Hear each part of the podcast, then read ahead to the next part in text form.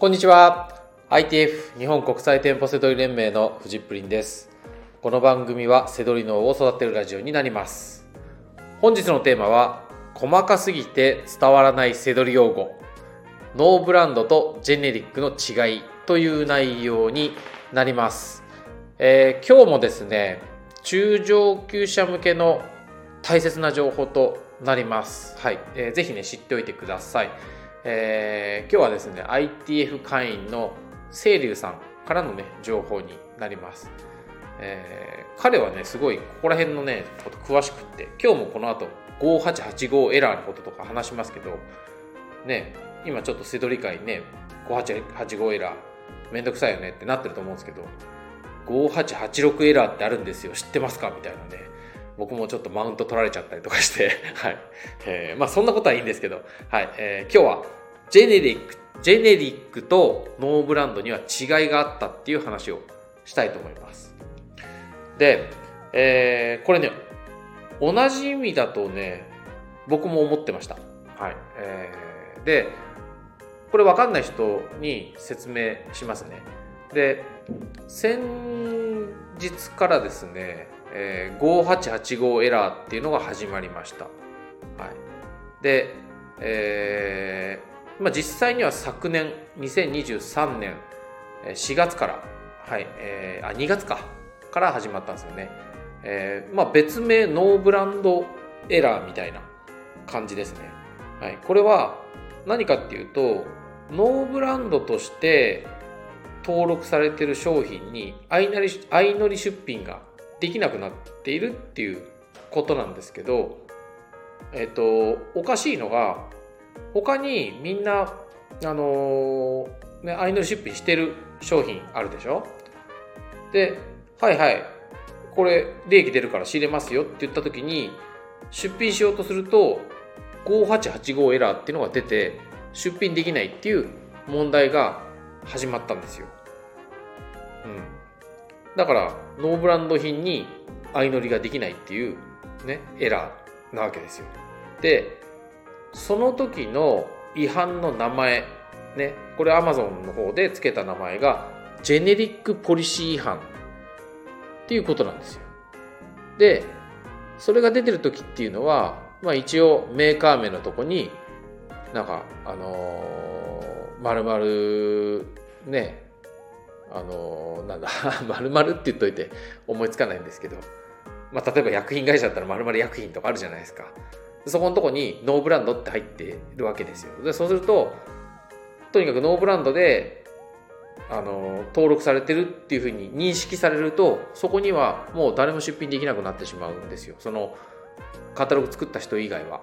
うん、でそれがジェネリックポリシー違反っていうことだったわけですよ。はい、ここまでいいですかね。まあ、これ、前にも、あのー、話してるんでね、あのー、ぜひそちらの方も、ブログでも、あのー、公開してるんで見てほしいんだと思うんですけど、で、ここからですよ。で、えー、このね、登録がノーブランドじゃなくて、ジェネリックっていう登録があるんですよ。うん。わかりづらいですよね。で、そこは、ジェネリックで登録されてると相乗り出品できるんですよ。だからノーブランドって登録されてるとジェネリックポリシー違反で出品できないんですけどもジェネリックって登録されてると出品できるんですよ。そんなことがね起きてるんですよ。だから今までねあのノーブランドイコールジェネリックってそもそもなんかねなんかその言葉の選び方どうなのって思ってたわけじゃないですか。ね。それがどうやら違うんですよ。ノーブランドイコールジェネリックではないってことなんですよ。うん、ジェネリックの意味も今日話すんで、話すためにね、こう調べたんですけど、これ一般的なっていうことなんですね。うん。なんかみんな多分ジェネリックって言葉って薬品薬局とかで医者にかかって薬もらう時にジェネリックだと安くなるとかってやつじゃないですか。だから例えば僕痛み止めとかよくあの手術した後飲んでましたけどロキソニンっていうとメーカーの、ね、登録商標みたいになってるけど同じ成分で同じ中身で、ね、ロキソプロフェンってやつだとジェネリックで安くなるとかそのそういうことですよね。一般的なとかっていうね。そう。じゃそれがね今回そのアマゾンの中で登場してジェネリックジェネリックポリシー違反ってなんだよっていうそのねみんな思ったと思うんですけど。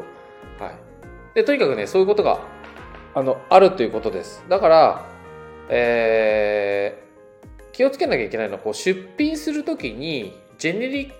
クポリシー違反とかってなっててるとジェネリックを避けがちですけど出品できますよってことなんですよね。うん、でこれあのー、なんでこういうことが起きてるかっていうとこれまたしてもあの僕がいつも言ってるアマゾンさんのポンコツ AI ですね。はい、が勝手に判断してあのー、商品を登録するときにですよノーブランドってしてしまったり今あるカタログのものも勝手にノーブランドってしてしまったりジェネリックってしてしまったりするんですよ。わかります？だからあれですよ。これから登録するとかそういうんじゃなくてなんかあの勝手にノーブランドになったりジェネリックになったりすることがあるわけです。だから今まで出品できたものが出品できなくなったとかっていう時に何が起きてるかってことなんですよね。その時にノーブランドだと出品できない。でもジェネリックって登録になれば出品できる。っていうことが起きてるんですよ。AI どうなんですかね。なんかもう僕の世代のスーパーファミコンとかそんぐらいのスペックなんじゃないですか。なんか16ビットみたいな。ねえなんか本当にね。でもこれねあのー、結構詳しく Amazon さんのそのテクニカルサポートの方でもどうなってんですかって。だって死活問題じゃないですかこんなのなんかいきなり出品できないくなるとかってだから聞いたらアマゾンさんも困ってるんですよ、うん、なので、まあ、とにかくですね今日伝えたいのはねこの言葉のね細かすぎて本当にねせどり始めた人だばっかり始めたばっかりの人とかわけわかんないと思うんですけどとにかくノーブランノーブランドって言葉とジェネリックって言葉はイコールだと思ってたら違うっていうのがね今日伝えたいことです、はいまあ、実際にじゃあカタログどうしていくかっていうとね、まあ、ちょっとここはね技術的なことでゴニョゴニョゴニョっていう感じでねあの ITF の会員さんの中でねちょっとシェアしたいなとは思うんですけど今日の話もすごくいいでしょうこのジェネリックとノーブランド違うんだっていうねはい、これはねあのもう直近で分かったすごく大事な情報なのでシェアしてみました。はい、ということで